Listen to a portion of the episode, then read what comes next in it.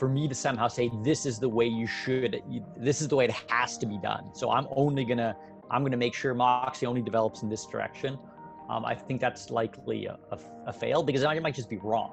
You get to see these things live in front of you right? And then you're like well this isn't what people told me it was supposed to be.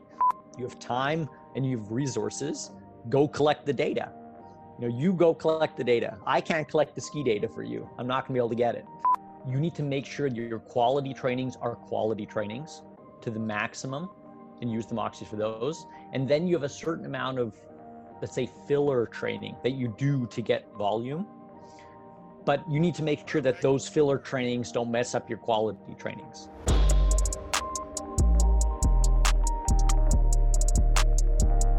Hey, Andre, welcome back to the podcast. How you doing? Hey, Sean, thanks for having me again. Always like talking to you. It's fun.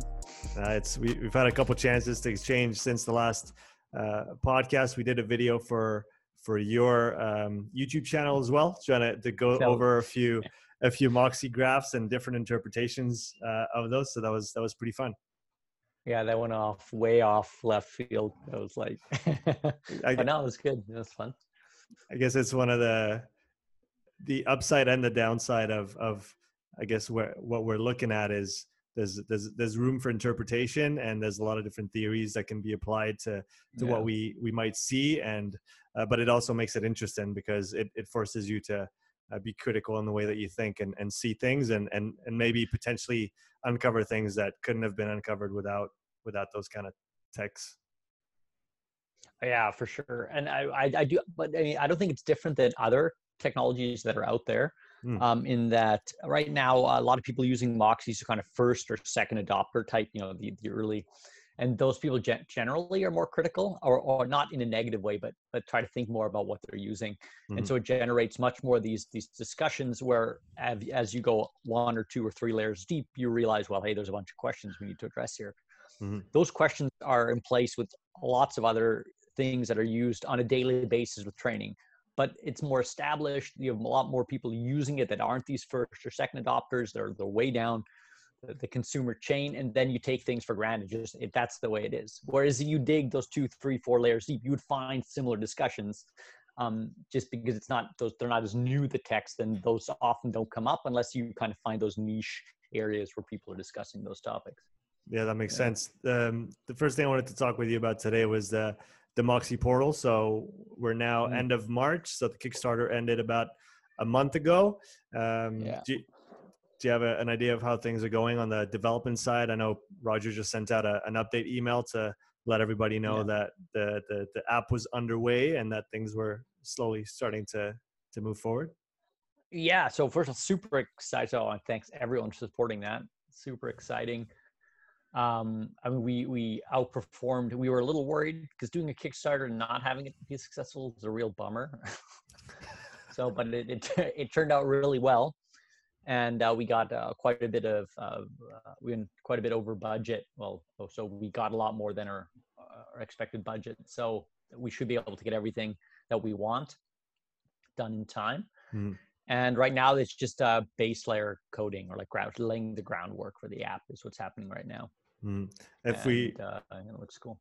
If we if we maybe go a couple steps down the line, um, what are the the main features that you're looking forward to, and then maybe uh, if we could talk about some additional features that you'd like to see maybe implemented down the road that you might you you you feel might be a a, a good add-on to to what will be offered at the beginning. Yeah. So um, I, I, had a talk with Raj about this a, a couple days ago, and so the, I think the most important features is to get something where people can use the device uh, and access the data easily on a handheld device um, to kind of really get data in users' hands. And the let's say a, lot of the the maybe more advanced type analysis type features aren't planned right now. Um, I think it's also to try to get something out that's going to work really well instead of adding too many features that just are going to be buggy or just aren't going to work well. Mm-hmm. Um, and the idea is also then to get try to get lots of feedback from from users because it'll be something where where we should be able to get more interaction with users. Um, also, like the Moxy backers portal, I hope I hope people keep writing in in features that they'd like to discuss. I'm definitely going to put some more ideas up there. Um, and I, I, do think then features uh, you're open for a lot of different types of features. And obviously the features that i think about are like analysis type features because that's what i do. I like i want to know what the data is telling me. So those are the features that i always think about. Um, now i think there's room for features that aren't on that level right? That is more about usability features. And one of the coolest ones that should be implemented for the app release already is that you can uh, track someone else's data um, because the data is always going to be updated to your phone and then to the cloud. And if if I have access to your profile um, uh, in the Moxy portal, I can then go look at what Sean's doing, and I can track your, your training live, and that can be um, across the world, right? So I think that's really cool for coaches um, mm-hmm. to, to track data. You can see athletes uh, what they're doing live or, or after a workout. Um, I think that's really useful. Uh, that's one of the cool features that should get implemented rather quickly that I'm looking forward to. Yeah, can we can we go into the maybe the more advanced ones that you'd like to see implemented down the line, potentially on the uh, on the web on the web tool to to analyze the data? So, like analysis features, yes. There's a couple things that, that we've talked about. Um, I mean, w- one of the things are always um, uh, is is a topic of of my uh, my PhD, which is somehow trying to assess time to, to failure, time to exhaustion, mm. um, based on on change in NIRS data. Um, so I'm hoping I'm hoping to get get some get some code out that we might be able to put into some beta versions of an app. Maybe this year we'll see we'll see how things go. It's but it's the idea of the first versions would definitely be to try to get enough people to still give us data so we can optimize more and more. I have um, I've got some projects open with some universities in the UK that are collecting lots and lots of data on time to uh, failure. I sent a couple of Moxys, uh, sent five Moxys to the to the UK to get data collected to help mm-hmm. optimize the model. So that's one of the things, but I think that's maybe a little bit further off. Some other more advanced features are things like being able to directly compare two sensors. I think I put that on the Moxy backers um, forum Mm-hmm. So like yeah, you put right and left. Yeah. And then instead of just having two Moxys where they gives you the value for both, then you're comparing to have a, a director connection between the two, where it's more like a difference between the right and the left. So you can see um, you can see that that analysis closer about like right and left uh, asymmetries or something like that. Um, and maybe one of the other things that I haven't talked about that, that I'm putting together with a project with um, Rocky Mountain University and University of Wollongong. At least they've they've committed and said they'd be interested. Is trying to get like lots and lots of Moxy data together and create some normative normative tables, which is something that could be put into an app as well. So mm-hmm. kind of like because people always ask, well, what is normal data for my Moxy? It's kind of hard. Yeah. Because normal is a weird word but um, yeah, we definitely just have kind of like based on based on biological sex and uh, age groups to have something some normative data, and there's pretty good there's pretty good correlations between, for example, VO2 peak and maximal oxygen desaturation or um, SMO2 difference, mm-hmm. and uh, having things like that. So you you can you can definitely if you were to do some incremental cycling test or running test and you look at uh, your your SMO2 values, you can you can make a prediction to what your systemic VO2 is. Um, that's that's you know somewhat accurate with with certain variability. So I think that's cool. And then you can look at what is my SMO2 values, where's my age group, my gender, where do I sit, and you can kind of do some kind of fitness assessing in in a pretty simple way, which is kind of cool. I think I think that's pretty cool. Um, so that's that's a lot of years and years of data that's getting put into that. Um, yeah. So yeah, the, the, those tables would, would be really useful because, like we said at the beginning, right now you you look at a graph and you have trends and you have numbers mm-hmm. and you don't have anything to compare them to necessarily.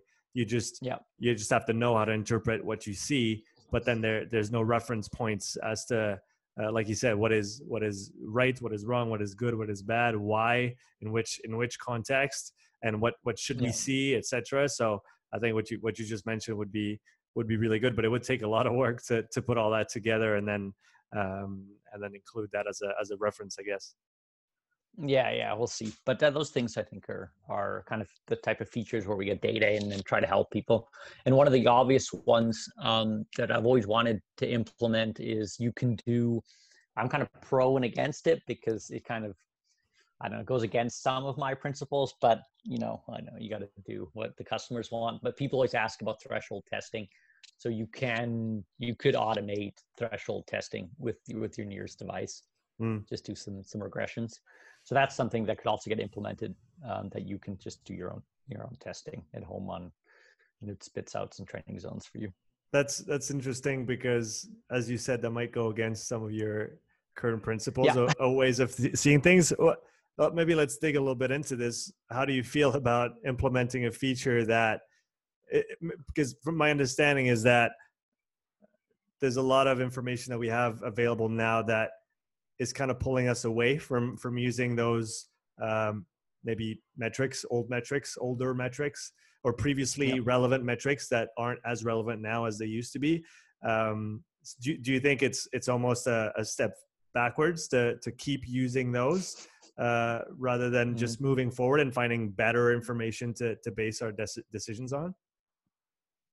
Yeah. Uh, so I think if I was maybe more confident in in my in myself or uh, the my knowledge, I would say I'd be more willing to say, no, this is the way you have to do it.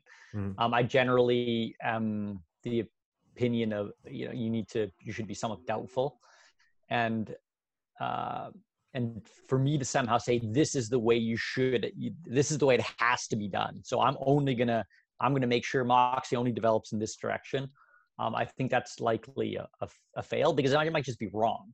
I mean, we, we just might be wrong with some of those ideas. And some of those ideas are very likely wrong, and some of them might be less wrong than others. Mm. But it's just the way the way things work. Generally, people are wrong about things than, than right, I would say.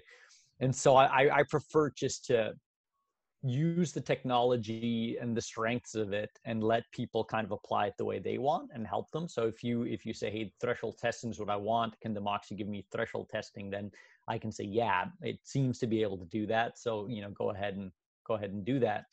Um, and especially if people have success. I mean you know it's somehow me telling them these thresholds are dumb or, or even like lactate. Lactate's a dumb measure to do threshold testing and I, to a certain extent, I think that's true, but not always. And lots of people have great success. I mean, empirically, people have been successful doing lactate testing.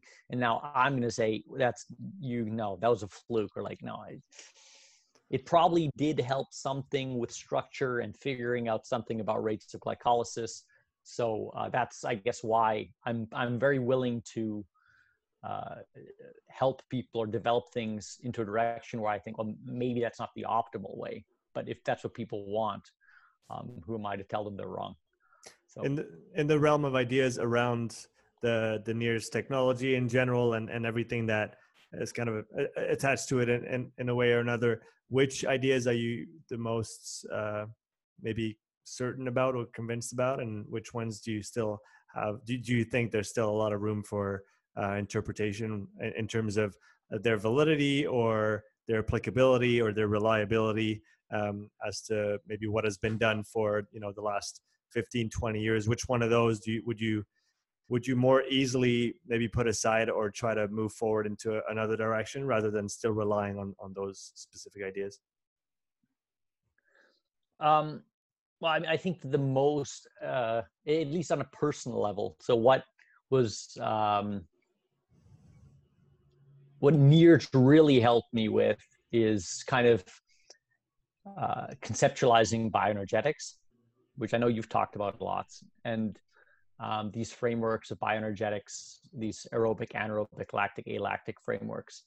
And so you can read uh, the, the, the, idea that, that, these, that these systems don't work as they're described classically has been around for a long time.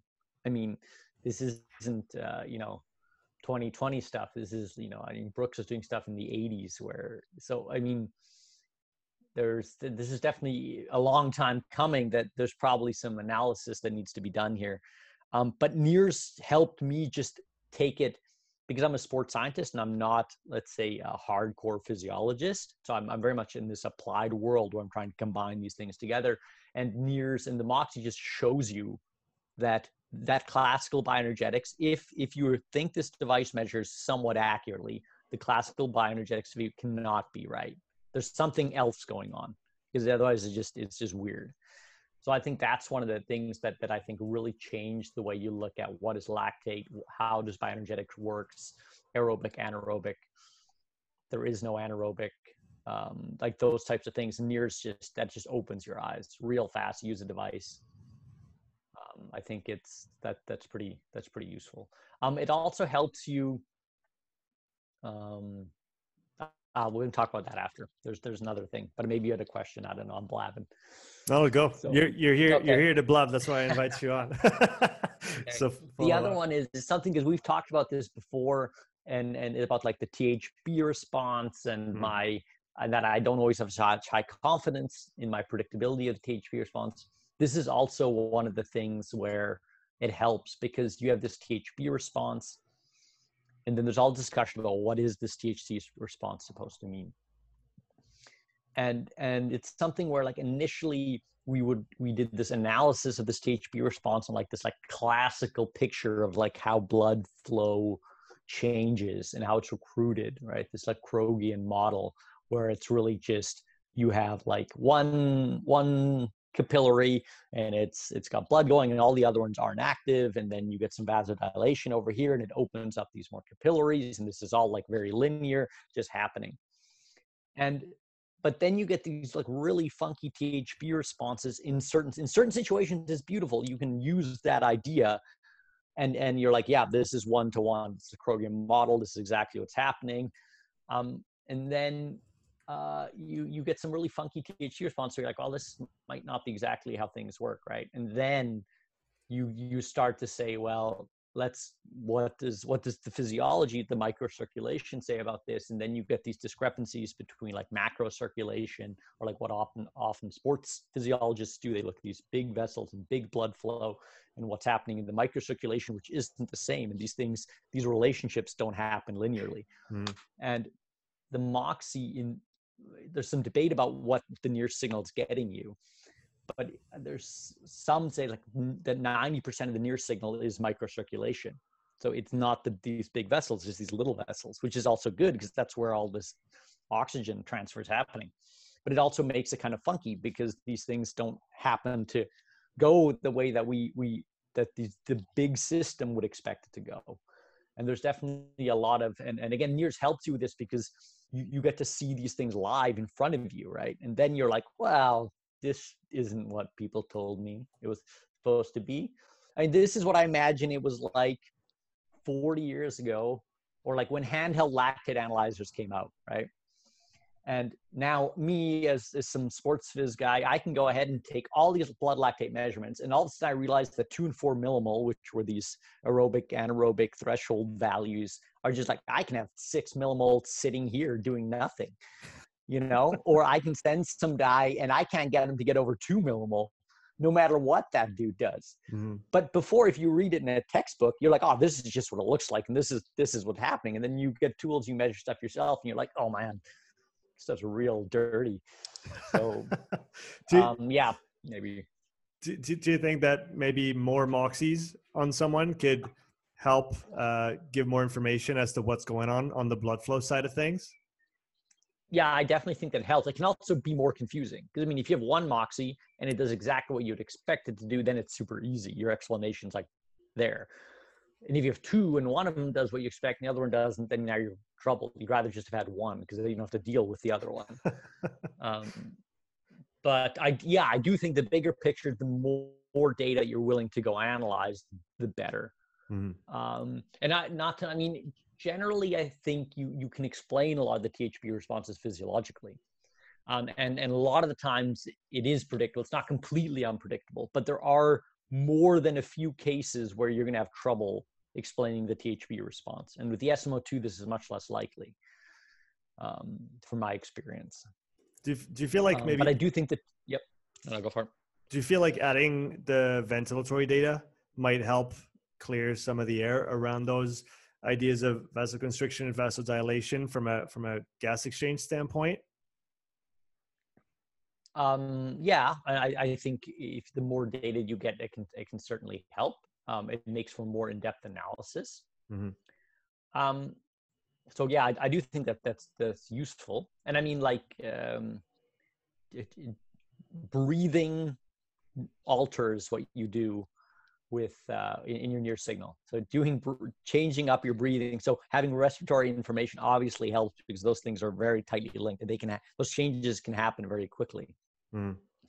So I do I do think that's that that is very useful. Mm, yeah, no, more data is better if you're willing to go through it. Yeah. Is there other data points that you could see being valuable to help interpret the the NIRS information at, at this point in time that maybe is not commonly used or not uh, not used at all yet? Mm. So one of the things that we use a lot, so my dad used this a lot because because um, he had one, and so I, I bored it for a substantial period of time. Got to use it was the the PhysioFlow. I don't know if I'm, PhysioFlow. So it's a French. I'm familiar with yeah. the. I'm familiar with it just from the the presentation on the on the um, I think it's on the Moxy YouTube uh, that you and your dad oh. led uh, a, a, while ago. It's a, the two part one, uh, and you guys talk about the the PhysioFlow where where where your dad really kind of puts forward the the model of the, the limiters and the compensators in the the yeah. analogy of the rowboat and uh, with the the four different systems yeah. and uh, so that's that's the first time where I, where I saw it and talking to Brian um, more recently then he, he mentioned that as well and essentially that the information from the PhysioFlow was able to uh, well there was some correlation with the NIRS data and then so that allowed us to to infer some things from the NIRS data without necessarily having the PhysioFlow. But what do you think the PhysioFlow might add? maybe for those who don't know uh, what the device is and what what it what it what it gets, uh, what you can get out of it, can you explain what that and then uh, what would that add to the uh, total picture that we have with NIRS? Yeah, so the Physio, it's a French device. Uh, Frank Bohr is a really smart guy. I've had the pleasure of, of talking to him on numerous occasions. And uh, obviously, like my dad does, he he uh, contacted Frank a long time ago, and they actually did quite a bit quite a bit of work then together. At least my understanding. Also, or my dad would give feedback about how everything's working or not working, because that's what he always does. Um, and what it does is it's a it's an impedance device and an ECG together essentially. And so what it what it, it changes it measures volume change, fluid volume change in your thoracic cavity, essentially around your heart and in this way, it gives you information about the, the contraction properties of your heart through the ECG and through um, blood volume changes in your heart through the impedance. And it kind of like maps these over top of each other. And so it'll give you all of a sudden information like heart rate, of course, but things like stroke volume, because stroke volume has to do with uh, milliliters of blood that your heart's pumping per, per beat. Mm. Um, or things like left ventricle ejection time. So um, what phases of the heart contraction your heart's in and how long those are, things like that. Um, and the the idea, the limiter, so limiter idea is that we, you want to kind of identify these major physiological systems and kind of separate them. And so, like we said, respiratory is important, and we have pulmonary gas exchange measurements to get this kind of respiratory information. So we have that, and then we had the MOX was getting you some kind of peripheral muscular information. And then the last piece missing, well, we had heart rate, but heart rate's only like one factor of this whole cardiac system. And so the PhysioFlow uh, gave us a tool that you could get stroke volume out for, for example. And it was, you know, it's non-invasive, it's just electrodes. Um, and it was, it's portable. So you could, we could actually, you could go on the field uh, out, out and, and do it. So, um, and it appears to be valid okay so i mean this is often where i'm not in the position to judge how mm-hmm. valid something is i can take measurements i can assess it based on my knowledge and if it's working and literature and uh, and then read liter- um, studies that uh, that assume that it, that it's valid enough um, for sure now it, if you're doing real rocky exercise we had some artifact problems where it get funky but generally it's it's a, it's a really it's a really nice device um, I definitely think for for sports scientists because you don't have to do anything. Everything non-invasively, if it's valid enough, is better than invasive. So, mm. uh, not everyone agrees with me on that, but I think it's nicer to not poke people. yeah.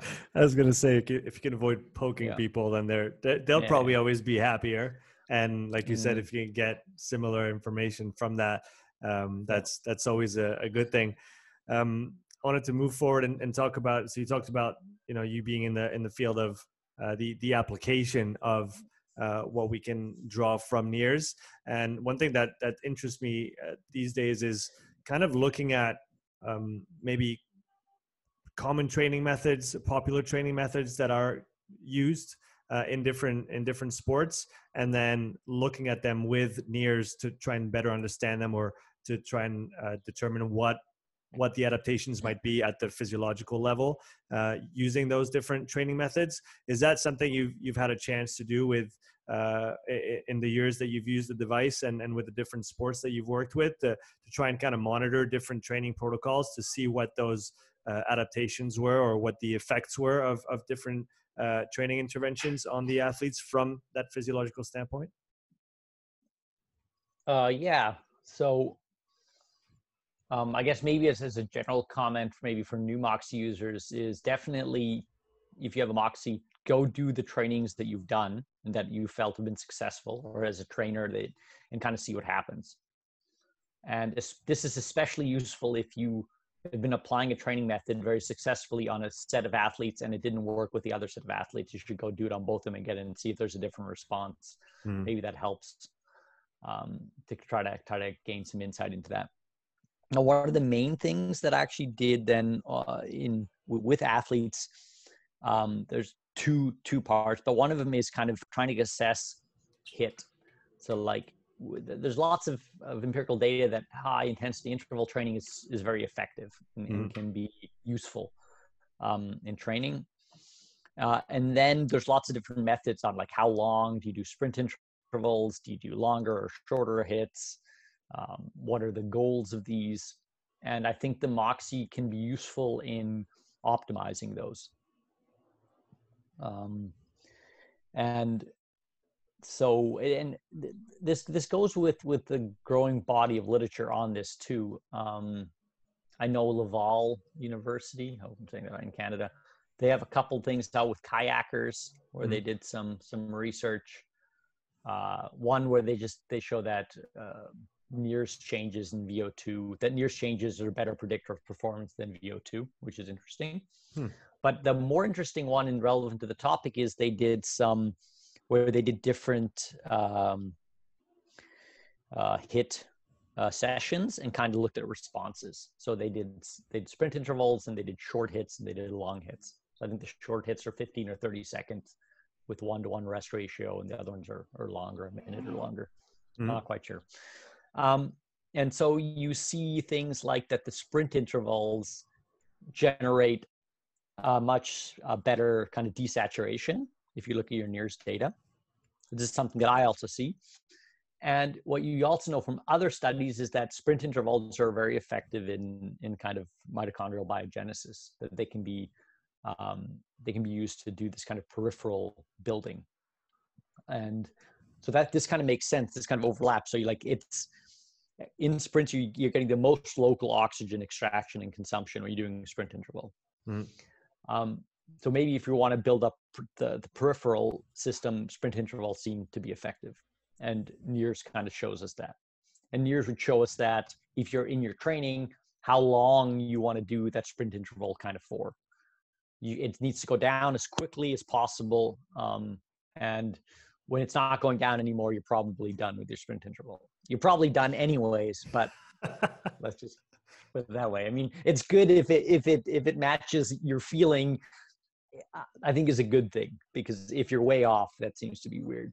Mm-hmm. Um, and then the the longer HIITs, they kind of showed that you'd be better off at the longer ones at maximizing like VO2 max. So mm-hmm. like with spinner, never hit VO2 max. You need a longer time.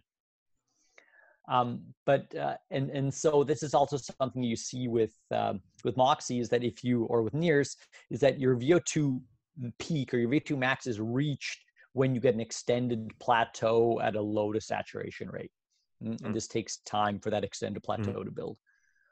Um, and so you can know you can say, well, I'm gonna I'm gonna set my times. Also, I need to get a, a steady desaturation. It's gonna keep coming down, and I want to go find this minimum plateau, and I want to hold that for a period of time. And now I'm doing my VO2 max um, HIIT sessions. Mm-hmm.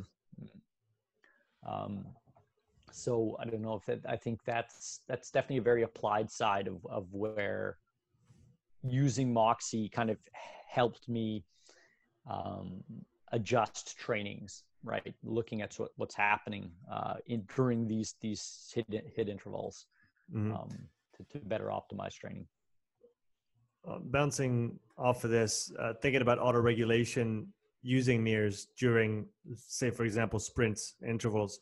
Um, one thing that came to my mind recently is uh, maybe playing devil's advocate on the idea of using NIRS to auto regulate those sprint intervals based on a if we can call it a performance threshold or a desaturation threshold and then a, a recovery threshold that we want to see um, uh, reached on every interval. And that will and if we fail to either desaturate to that uh, performance threshold or um, resaturate to that rest uh, threshold, then we might want to stop the the session based on that. Um, playing devil's advocate on this, um, I was thinking that maybe what if uh, it's always what ifs, I guess, but uh, in terms of global load management, um, obviously it's it's a big thing now, especially with uh, uh, with pro athletes, with big teams, uh, team sports. You have to manage how much training they do, the load that they're uh, that they're um, uh, that that's that's imposed on them to uh, reduce injuries and make sure they can recover from it. Uh, would auto regulating with NIRS maybe pull back the training, the total training volume uh, too far back in terms of just doing the effective training volume for that person at that time in such a way that on the long term maybe that person can't actually tolerate as much volume of work as they might need in order to excel in the sport because we know that there there are a lot of sports where you know, I guess weightlifting is is the most is is the easiest one to think about because it's just tonnage over over the year, and that is a huge predictor in terms of performance. How much volume can you tolerate over the year to then do well in your competition? Uh, so, would in your opinion would using NIRS for everything maybe pull back that volume too far and and not allow for those overall adaptations to occur on the long term for for athletes? Uh, Yes. Uh, yeah. So, I mean, I do think we need to be careful to not throw out the baby with the bathwater, right? And yeah. just be like, I'm doing all on this. I wouldn't, I wouldn't do that ever with anything. It's more about minor adjustments over time, right? Mm-hmm. And usually, what happens then is 10 years down the road, you're like, I knew this in the first year, but I wasn't brave enough. And now I know. And if I would have done it then, well, but you didn't know it then. So, what do you, you know, what are you going to do? It's just, it's just, it's not how it works. Mm-hmm. Um, now, I generally think training volume for most athletes isn't a problem. I think people, it's more, I think most athletes do too much volume, assuming motivated athletes, assuming we're not prodding in them. But he motivate, I think you're usually better off reducing volume and increasing quality. Mm-hmm. I think that's a, a, a, truism most of the time. Um, so I think Moxy can help with that. Uh, but training volume is a big predictor of performance and so i do think there's there's something there. And i think maybe where the moxy comes in is more you need to make sure your quality trainings are quality trainings to the maximum and use the moxy for those. And then you have a certain amount of let's say filler training that you do to get volume. But you need to make sure that those filler trainings don't mess up your quality trainings. Okay. It's more like sense. I almost call them maintenance training. You're doing training. None of this training is to make you better. It's just to make sure you're not getting any worse. And then you have these other specific training blocks. You're like, hey, these need to be perfect because this is where I'm going to make my my improvements. Right. Mm. It, it kind of goes a little bit like an accumulation intensification type thing, right? Where you you really gotta uh, make sure and you do this over the whole year and uh, you know maybe the moxy also helps you maybe you identify hey this is a time now where i really got to push. You know the, the oxygen consumption is really is really good. They're recovering really well. The feel good performance being maintained. Let's push push push. Mm. and uh, on another day you know you see they're really not desaturating. They're not recovering well. They feel crappy. Maybe it's not no training. Maybe it's no training. Maybe sometimes you probably have to decide no training. And sometimes maybe it's just hey we're doing some kind of maintenance now. Let's uh, let's make sure you're ready for for the next training session. Mm. That's how I would would assess it. Um, when it comes to protocols using the Moxy, using NIRS in general, uh, protocols for assessing different things. So the common ones might be a 515 or a modified 515 for the, I would call it the overall energetic uh, profile of the athlete when it comes to uh, to that VO2. Um, then there's also protocols that are well described on the on the Moxy blog by by Philip um, about uh, repeat sprints and also about um, a, a, potentially a kind of an occlusion profile on strength work. Uh, is there other and and and I also know of the one that I, th- I believe you and, and your and your father and Brian developed for for hockey uh, that mm-hmm. Arno mm-hmm. presented on on his uh, webinar. Yeah. Are there other? Can you think of other sports specific protocols that you've seen or that you've uh, done over the years for different sports uh, that can bring some valuable information to the table in terms of uh, assessing athletes using NIRS? Um, yes, so, so a lot of them are protocols you've done. I mean, they're, they're going to seem rather pedestrian, I guess, but it's generally things like so you take a sport and you assess, hey, what are the demands of that sport, and then you try to reproduce that in, in a certain protocol. That's how we do with, with the hockey. Um, I recently did a data collection with the Lions again, where they did this Machtling uh, test, the repeated ice, what is called, the repeated intermittent shuttle test. It's RISS. I don't remember what it stands for, mm-hmm. but it, they it's they just do repeated shuttle sprints and then they take a longer break, and then repeated shuttle sprints and then they take a longer break. And so we we did some analysis with with Moxy on that as well. Um, and I think that's that's useful. I think that's a that's a smart smart protocol. Um, we did with climbers intermittent um, holding tests too, where you do um, they do will on a fingerboard and they'll hold mm-hmm. for seven seconds, and the rest for three, the hold for seven, the rest for three, um, or even just just specific climbing holding for as long as you can to assess assess changes. Um, those are all things you can easily do with with the Moxy, um, but none of these are like mind blowing. Like I think that the five one five, a lot of people felt like, wow, this is something really new, right? Um, for for better or for worse and uh, but i think generally testing protocols to bring up something really new is um, and you and you can always you can overdo things. I mean, you can always change. You can just add this, you change this, you make this step longer, make this step shorter. You add a break here. I mean, this it's all kind of the same, the same, the same jazz. Um, I think that the more relevant point is, or the most relevant point is bringing the diagnostics to the sport. I think that's that's what I would say is what I've done over the years or tried to. Now, the, there's a big problem with that which is not to be underestimated, is that you get data for something you don't know what is supposed to happen. So anytime you do a first protocol, you you get a response, and the more that protocol is off of what other people have done, the more you don't know what it means. Mm-hmm. Do, do, you have, a, um, do you have so an that, example in mind that something that has happened to, to you over the years that that kind of threw you off a little bit, maybe the first time you did it?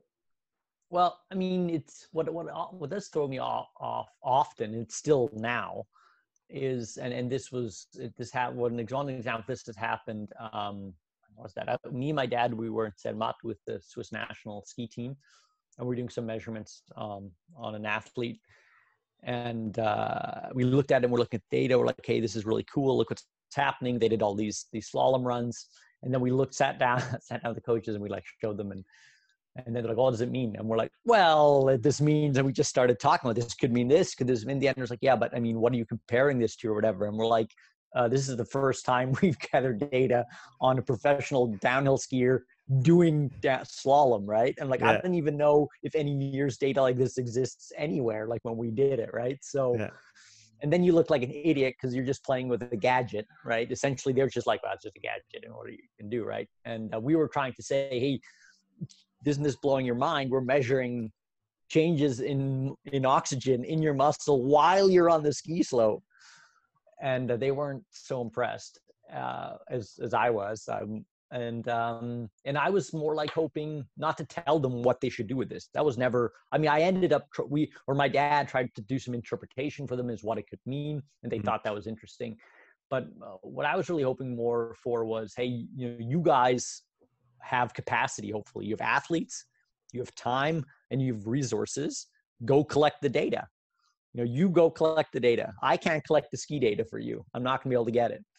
Um, but that that was a epic fail. That did not uh, that did not go over that well. So, uh, but there's a couple studies that have gone out with with NIRS and, and, and, skiing. I know one in my head. I don't really remember. I know there's one at least that got published. Yeah, but so that that's one of the things that happens over and over. I had uh, since we put it on and some guy playing tennis know, well, then it goes up and it goes down, it goes up and it goes down. And I'm like, okay, yeah. And then it's like, well, what am I going to do with this? And I'm like, well, we need to think about what you want to do with this. Right. And then, but some of the, some, we did find some interesting things. So we had two guys and you would see, for example, the one guy SMO2 recovery curve was much, much faster. He'd go to serve again and his SMO2 was like way up again already. And um, the other guy, much, much slower and the coach kind of said, yeah, you know, they, they, do feel like the Wonga needs more recovery, you know? And then I, one of my comments then was, was maybe strategically this helps. You need to, uh, you need to slow down when you serve again. You got to pull the Nadal, right? And like 20 times do this and this and kind of take as much time on before every service. You know, that's where, you know, and, and kind of figure out why is the one guy's recovery faster than yours? What are the training differences? Is this mm. just genetics? Um, yeah, so that's another kind of example where those things happen. When when you're assessing, maybe going into the weeds a little bit for people that don't have a Moxy, but I'll go there anyway because it's my podcast. I do what I want. Um, when when, yeah. uh, when you're collecting data on on such things as change of direction and maybe strength work that are much shorter um, you're looking for much shorter variations. Would you set the, the Moxy on the 0.5 uh, update rate instead of the, the two second update rate with smoothing or, or do you usually yeah. stay with the two second setting?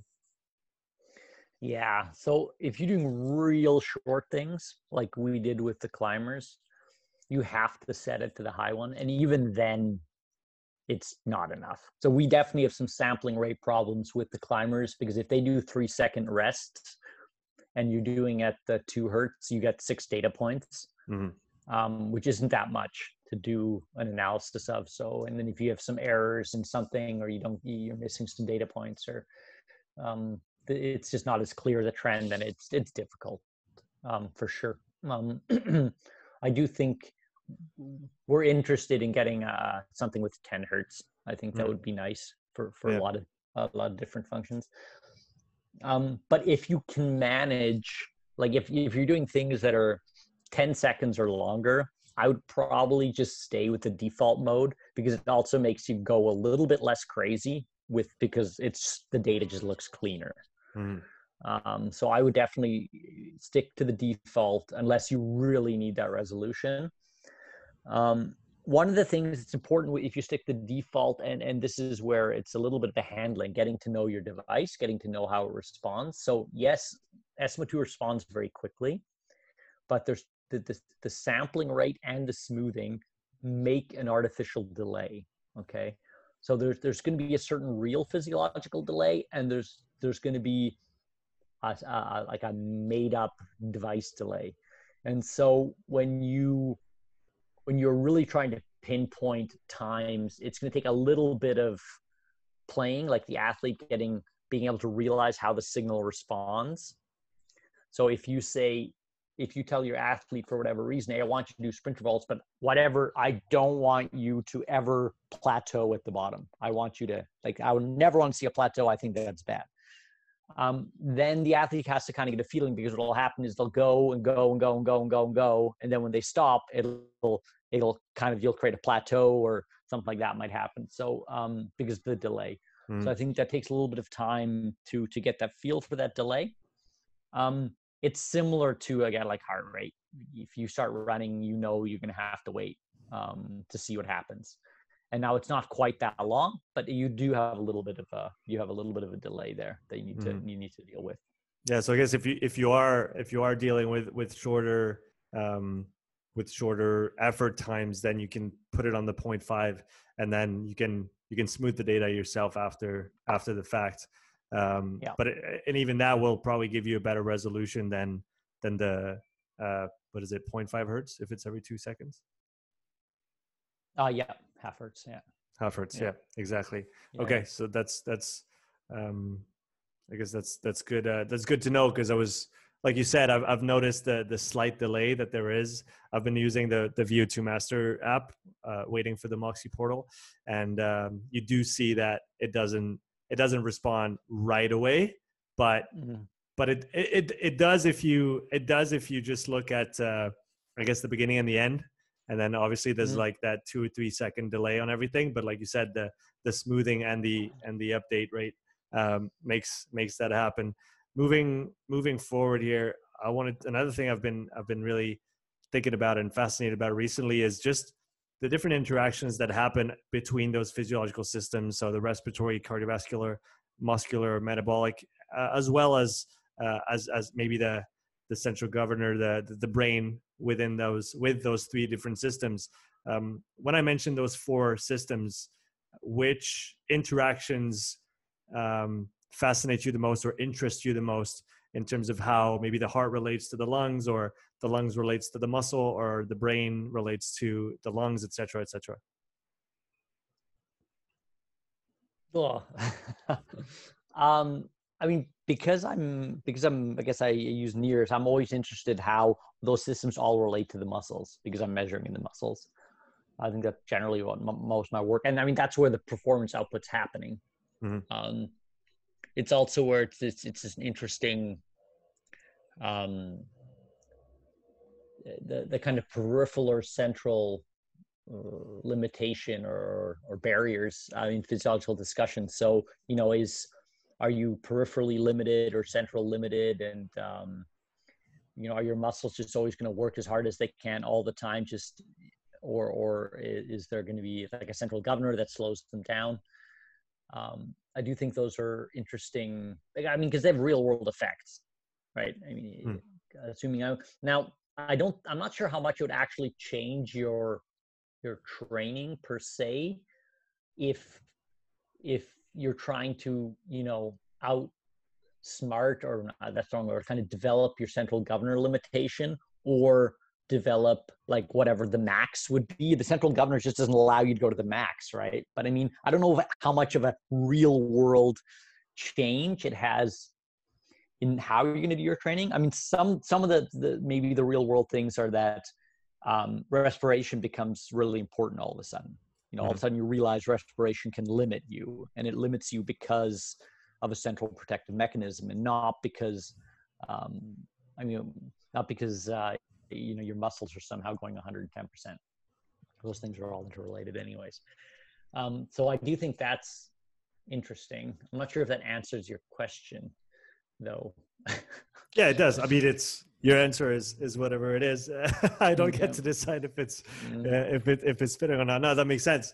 Um, it's it's like you said the maybe that's the the most maybe elusive aspect of all this is how the brain interacts with those different systems and and modulates their maybe output or restricts their output in different ways uh, to again i guess it's it all goes back down to survival. And and preserving the organism itself and making sure that we don't do something mm. so stupid that it might compromise the whole the whole system in and of itself right yeah, and I mean, there's some debate about the central governor. I guess I, I do think generally it's trending in that direction, and I think a lot of the, at least the critique that I've read of the central governor model, for me, is a little bit semantics, in that you know everyone says everyone then agrees.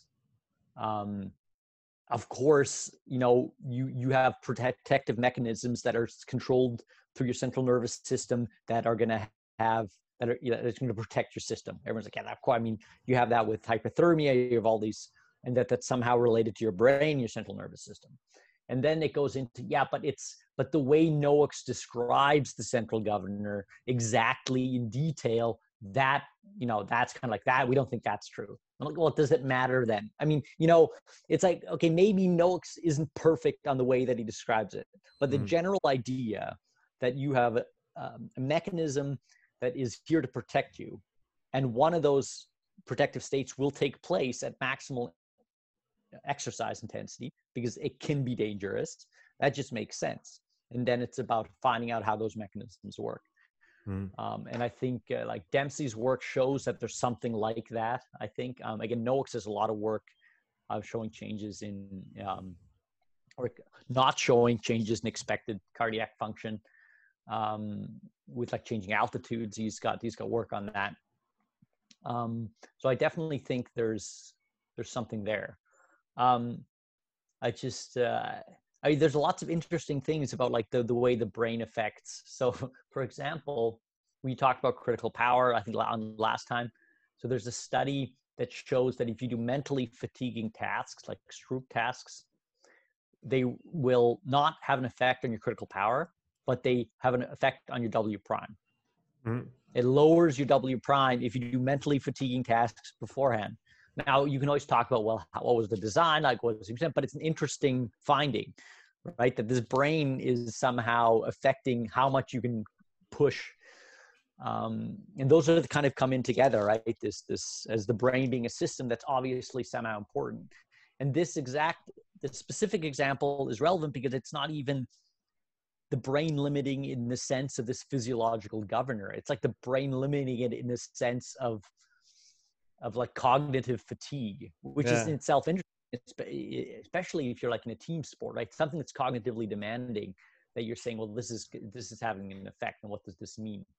Um, I, I'm I'm I'm gonna just quickly cut you off because it it brings to mind. I'm gonna butcher it because I don't remember the the study exactly, but it's I think it's in Thinking Fast and Slow from Daniel Kahneman, which I think was a okay. was a great book on how the on some of the the biases and the and the different um, heuristics that the brain uh, operates through. And there was a study where I, I believe uh, there was some math involved prior to, and then people were put in a room between, and, and there was like celery sticks on one side and chocolate cakes on the other or something like that and and the, the the group that had done the mentally challenging tasks beforehand for an extended period of time or no i think it was the other way around they were put in the room and they were told that they weren't allowed to eat the food that was there and i think one group was with the chocolate and one group was with the celery and then they all went okay. to do uh, a mentally challenging task like a math questionnaire mm-hmm. or something and people that were previously in the chocolate room failed decided to give up sooner than the other ones uh, on the on the the, the math test it, it, was something like that and i guess it would go along with, with what, you, what you were just saying here that we you, you only have a a, a certain battery of uh, maybe I don't know drive determination, um,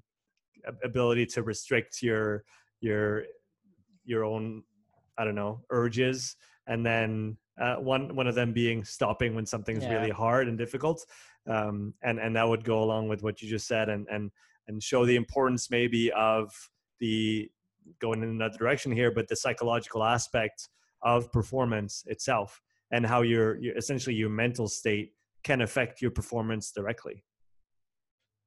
Yeah, yeah. I and I mean this is something where I'm way off, like way outside of my depth here because I don't do any any of that psychology stuff. Mm-hmm. Um, but I do think there there's a there there there's a reason why sports psychology is increasing in popularity for sure.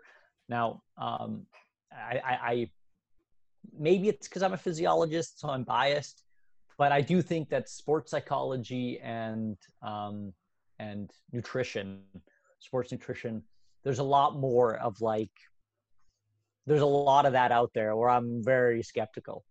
Mm. Um, and so uh, I think there's less of that in, in, in actual performance physiology, in my do, opinion. Do you think it's because there's more stuff that's quantifiable and tangible, tangibly measurable?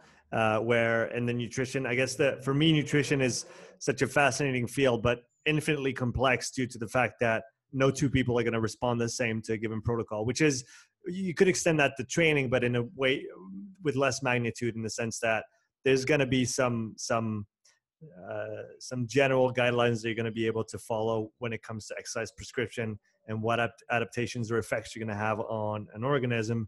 Whereas with the nutrition, again from one person to the next you might see something completely different. And even within the same person on a time scale of a few months or a few years you might see something completely different within the same individual. Then we talk about gut flora and then how that evolves over time and then all of those other factors. And so maybe there's a lot less um, it's a lot less maybe there's no standard maybe or not as much of a standard as there is in, in physiology. Would you say that that's that's the case um, yeah so i i agree with that. Now i stand to be corrected. I mean maybe some nutritional scientists what are you talking about? We all agree on you know so maybe um, maybe my problem is that you know in physiology i'm more in the actual let's say heart of the science area whereas nutrition stuff i'm much more in the pop nutrition you know mm. and then i'm like what are these guys even talking about? Whereas if i was actually a nutritional scientist i would you know that so th- there's a big chance that i'm just wrong on on on what i'm saying same with with this with the sports psychology stuff but i also think that those are maybe a little bit younger disciplines mm. um, maybe they're harder to do rigorous empirical studies on and and it, uh, human physiology is already not always so easy to do to to rigorous studies on because of, of complications and confounding factors. Mm-hmm. So I think that's probably a combination of all those things.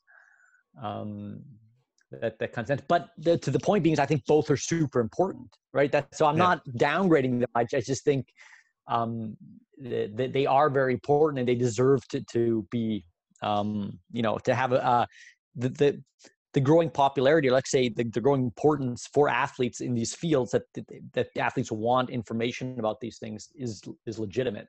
and just about getting getting them the right information, right?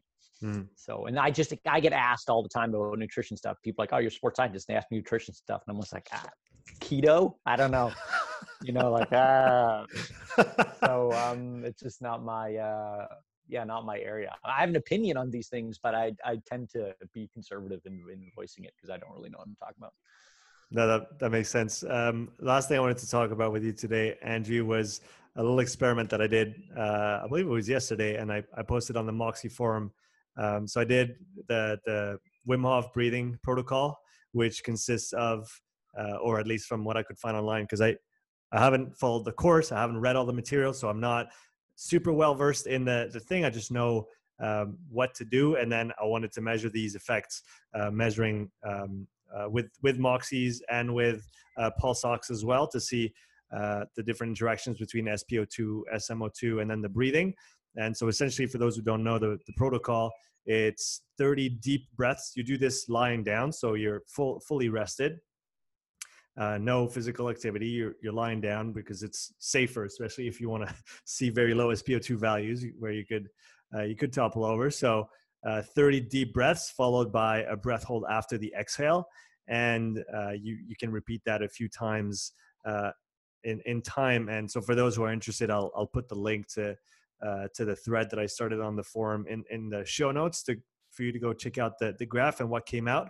And uh, Andrew, you, you, mentioned just before we started recording that you had a, a quick look at it and that you uh, you maybe had a, a couple of uh, points to, to, to pull out of of the graph. So I was interested to to hear your thoughts. I, I know it's a hot take. It's a, it's a hot take. I didn't give you much time to to look at the information, but essentially what I pulled out of of what I saw was that the I had a Moxy on my bicep, one on my intercostals, and uh, I had an SpO2 as well on my finger.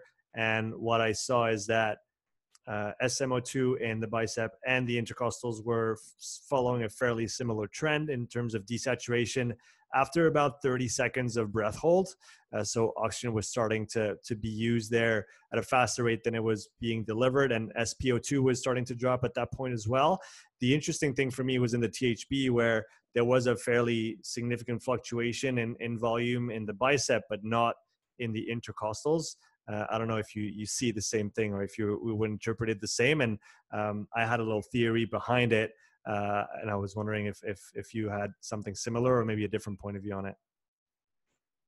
Yeah, so just if people, if it's irritating to people, I'm looking at the screen behind me, which is the graph opens. I just opened that up right now so I can look at it. So please, it's not rude. I'm not uh, look. I'm trying to look at the the graph as well. Um, so a couple things the, the, the breathing i had a couple of questions of the breathing because I, mm. I know wim hof who he is but i, I don't know any uh, of, the, of the techniques either um, you do the, the 30 breaths and those are like in 30 seconds or in like a minute or how long does it take like what's the rate of breathing yeah so it's it's about 25 breaths a minute um, i okay. i did them i did instead of doing 30 i did 90 seconds which which came out to about 35 breaths i think between 35 and mm-hmm. 40 mm-hmm. uh, just because on my graph, it was then easier to track what was going on. Yeah, yeah, uh, so I, I, extended that just a little bit, but essentially you're over breathing because you're at rest and you take a deep breath in through the nose, a deep breath out through the mouth, and you repeat that um, for that that duration.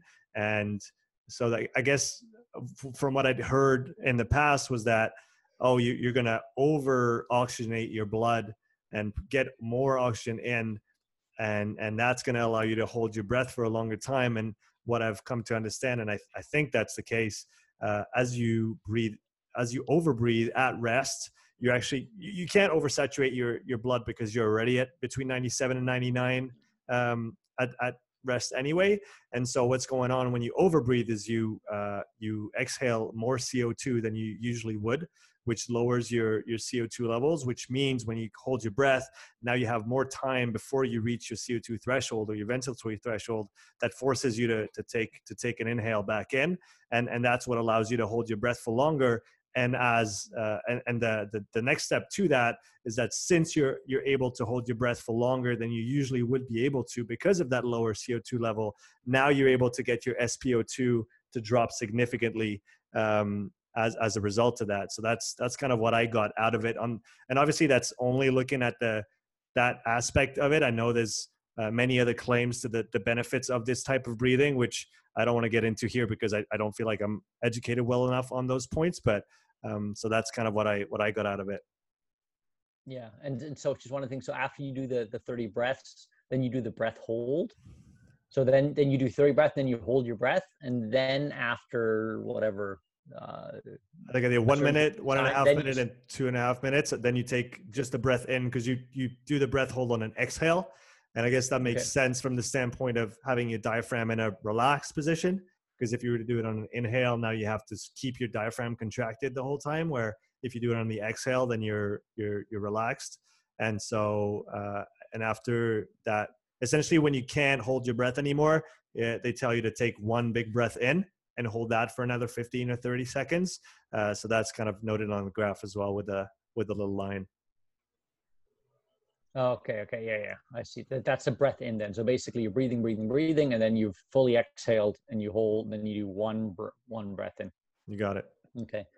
Um, I mean, it's, it's interesting because, like, uh, for example, um, a lot of breath holding techniques are also you hold on the inhaled, right? Mm-hmm. And of course, but and the advantage of that is then you can exhale CO2 right? Yeah. Um, so uh, maybe on, on your one point that kind of using this hyperventilation thing to get into kind of a, um, a hypocapnic situation where you you start uh, your over breathing resulting in your CO2 going down. Um, what CO2 is a strong like breath reflex mechanism. So, and that happens as your CO2 accumulates. So if you start at a lower point, um, that is going to make sense. You're going to be able to push that out longer, right? Which is the same thing as if you were to breath hold in, and then after 30 seconds, you slowly start releasing. Um, that also helps because it lets you get rid of some CO2. So mm. it drops your CO2 levels down again. So you you start feeling better again. So you mm. do a breath hold within and you hold it for 30 seconds and you're like, oh my God, I, and then you start breathing out a bit. All of a sudden you feel like, oh, this is not so bad. So mm. you get this because, because of the feedback system that happens. So that all that all makes sense, is what you're saying, with what you would expect. Um, what's also interesting is that the, or what what I, you would expect this to happen, but you can kind of see it is that the the magnitude of change in your SMO2 and in your SpO2 are actually somewhat similar, right? They're both on the scale of zero to 100%, mm-hmm. right? Mm-hmm. And if you were to overlap them, you'd have a bit of a more drop in SMO2 than SpO2, but the difference isn't that much. Mm. Okay and this is also at, would be to expected is that um, your the the change a lot of the change that's happening here is a decrease in supply of oxygen. And it's not an increase in demand of oxygen because you're at rest. Mm-hmm. the demand should stay the same essentially if you can do it right? There's probably going to be some reaction going on so you might have a little bit more. But overall you'd expect most of this change those things to mirror each other which it does very nicely in your data as well which is good. And 64% is pretty low. I bet you were feeling pretty good on. on I, honestly, I, I didn't. I was I was okay. Didn't I needed I needed okay. to breathe a little bit, but uh, otherwise, I I had a little bit of tingling in my fingers, but nothing. Mm. I've I've gone down. I've done it before, and I've gone down to 59, I think, percent. mm. um, and I didn't I didn't feel anything special. So I don't know if it's because I was you know yeah. f- fully at rest or lying down or but but honestly I felt I felt yeah. fine. Yeah. Maybe maybe this is also a good show um, a practical demonstration about um, the relevance of of athletes having exercise induced arterial hypoxemia. So when athletes lose SpO2 or like arterial saturation during exercise, which yep. happens. Yeah. So I mean, they get down to 90%, they get down to 88%, something like that. I've seen 85. see that, yeah. And you see that this is directly mirrored in, in what's happening in your muscles. Mm. So if you're all of a sudden, you're, you're from the start already down 10%. I mean, that's, that's a lot of oxygen that you're down, which is just because you're not being able to, to get it in. Mm. So um, it's a pretty strong argument for, hey, I need to do something about making sure that my arterial oxygen saturation stays up. It should not drop. Um, so I think uh, your your example shows that nicely that those two things are interrelated directly like that. Mm. Well, that makes sense for everyone without seeing the graph. Um, and you maybe to to the to the theory, I think the theory you're talking about you had is that well the intercostal THB stays relatively flat and you get this much higher fluctuation in your bicep this kind of goes back to um, the central governor that we were talking about before. Mm-hmm. That you might, uh, you know, if, if the system is is you know perceiving a collapse, it's gonna it's gonna make alterations in peripheral muscle muscles rather than like an intercostal, which is linked to to respiration itself. Um, and your data would kind of show this. It looks nice. Um, uh, I think uh, you that would definitely be an argument I would make looking at this data as well. Mm-hmm. I think that that that is definitely something that's um, it's showing. Um, the the overbreathing too. So you because of the he, uh, hemoglobin dissociation curve, it's something that my dad talked about lots and uses it a lot to, to interpret the Moxy data. And I'm mm-hmm. sure anyone who's read through the forum will will use these these arguments as well. Um, is that you also see that what with when you're you're doing the overbreathing so you're you're hypercapnic you're it's going down. So you you shift the hemoglobin dissociation curve in a way that favors oxygen uploading and mm. does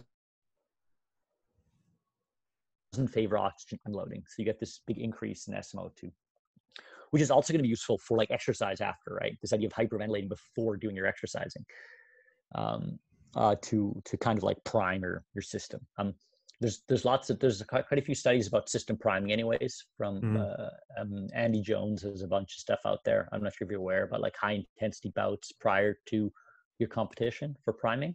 Right. Um, and what you also see with like moxys you like you see big overshoots that happen if you do like these high intensity works um, and you you track your smo2 data. So you can you can look at that. And then what happens is as soon as you start your breath holding well now co2 is accumulating and uh, you're going to have uh, uh, the hemoglobin dissociation curve will shift in favor of unloading.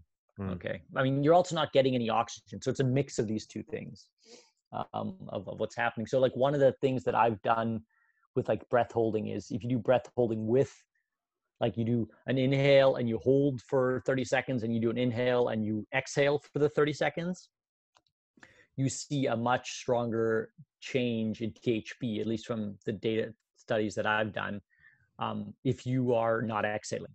Whereas mm. if you're exhaling, the system's much more stable because you don't go hypercapnic. Mm. So um, that's something maybe you could try it yourself as well. Like try it with, do the whole thing about like trying to hold, hold, and one with exhaling and one, and then that kind of gets you into a system where you're assessing well how the CO2 is affecting um, your data. Right. Yeah. No, that makes sense. Um, is there is there anything you see? Is anything, anything else? else? Yeah. Um, I mean, I'm probably gonna have to write back in this thread at some point in time. Um, I'll, I'll, I'll put I the hope, some, I hope someone else. I hope someone else writes back first. um, um, I don't know. I think I said most of the things that I think is interesting. Yeah. Um, is there something that you, that you have specifically you want me to comment on? I, I think it's. I mean, the data just looks really nice. Mm-hmm. I mean, if I were to draw this data, this is kind of what I would draw. So. Mm-hmm. Yeah, no, it's it's uh, not expecting anything specific, and I think it's the the O2 dissociation curve uh, point that you added in um, is interesting as well because it, like you said, it helps maybe see why that SMO2 increases during the the Mm-hmm. overbreathing, and then and then as it goes back down. And like you said, there's probably some uh, some other playing around that can be done with with those different parameters.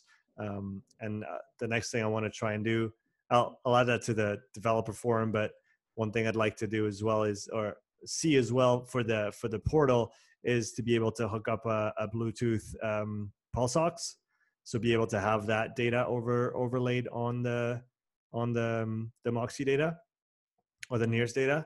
Uh, because right now it's uh, it's just the pulse ox on my finger and I have to look at the number while I'm doing it. But I know that there's some Bluetooth ones, and I want to try and connect one to the VO2 Master app to see if it works, and maybe having that info for for people who don't have the ventilatory data. I, I think that's a a good add-on to have, especially if you're doing a 515.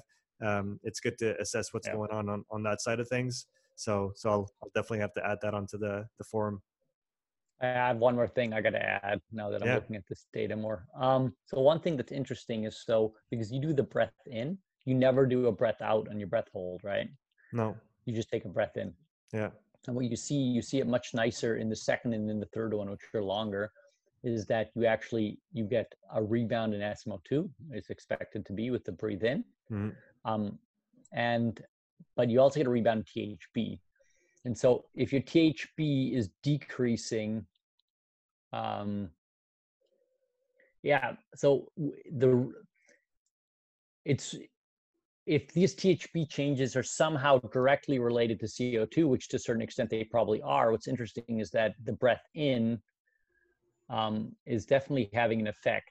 Now, the assume would be that you haven't actually gotten rid of any CO2, Mhm. right? yeah, it's Um, still there. One, right. So one of the things that that that does happen is that um, so if we're measuring in the in the capillaries, um, and we were talking about like the, the the non-linearity of these things, is that uh, you you might have because red blood cells uh, they don't move linearly into into microcirculation, so you you might have more or less that that move in. Mhm. So this this but in theory with with moxy we would be measuring that that non-linearity we would see that that's happening um so it could be that with the breath in and the big refreshing oxygen that you might be changing hematocrit levels Mhm. uh, at measurement site. Um, which is which is in itself interesting when i'm looking at this. It's kind of cool. Uh yeah that's all I have to say, just that's one of the things that just annoy that I noticed right now that um that that I yeah that that's something that's happened because your THB that what's happening in your THB is repeated in each one. yes, It's like it's super the same things happening in each one, right? With the breath hold it goes up, uh, with the, with the breathing it goes up, the breath hold it goes down, and then when you breathe in, you get this bump up every time after the breathe in Mhm. or or around the breathe in. So, um, I mean, it might also have to something to do with getting really low at some point, getting really low SpO2 levels. There might be something like the Hunting's reflex where it's just trying to keep it's trying to keep them that it alive as as long as it can. It doesn't want things to die off. So, okay, I'm gonna I'm gonna leave it there before I get stuck in a. Yeah, that's it. no, That's I, all I, I li- got. I like it. Thanks for adding all this in. Uh, Andrew, it was great to have you back on the show. For people who want to learn more about uh, everything that you do, where can they find more information? Uh, yeah, I got two things. So one is uh, that you can write me an email at Andri Feldmann. Uh, uh, check me out at the University of Bern website. I have a YouTube channel. It's called NIRS Sport Science. It has my email at the end. Maybe you can put that in the link below. It will try be. to put videos up once in a while. Um, people can contact me there, and um, yeah. And I was going to show one more thing. Actually, um, I'm going to take liberty to show, but this is Please something do. we've been working on for a while. And so, if people are interested, they should definitely write me an email. But um, we have like, check this out. Oh, shorts with. Oh, this is good. So it's a for people who are just listening on the audio. It's a pair of compression shorts with room for the Moxy sensor. This is fantastic. You know what? I've been I've been thinking about I've been thinking about this recently. Yeah, and and for people Oh. listening here, Andrew's showing how you can just pop the Moxy uh, on the the light shield that is embedded. Sorry, I'm dropping it. That is embedded easy, inside easy. the the shorts.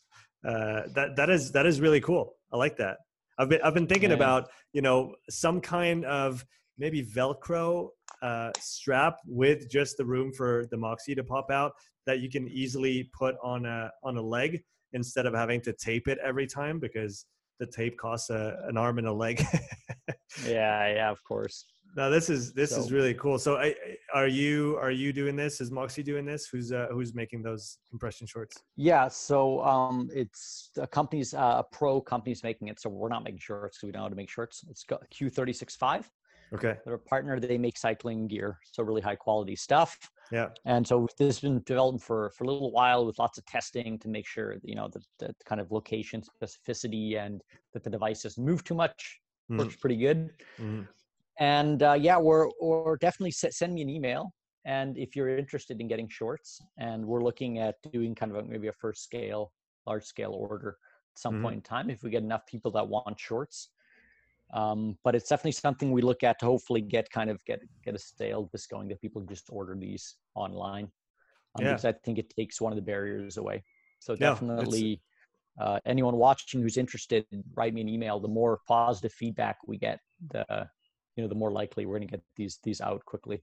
No, this is really great. So for everybody listening and watching, I'll put uh, Andrew's email and YouTube channel link inside the show notes. So go write him an email uh, if you use a Moxy and uh, you you're going to need a pair uh, of shorts. Uh, then definitely go for that because it's going to save you a lot of tape and probably a lot of trouble as well. Just putting the sensor exactly in the right spot every time. Uh, so I think that's no, I think that's a great addition to the yeah. Uh, to the toolkit for for anybody using Moxy. Thanks for showing that. There you go. Now, great cool. to have you on again, man. Yeah. Hey, thanks, Sean. All right. Talk soon. See you later. Yeah.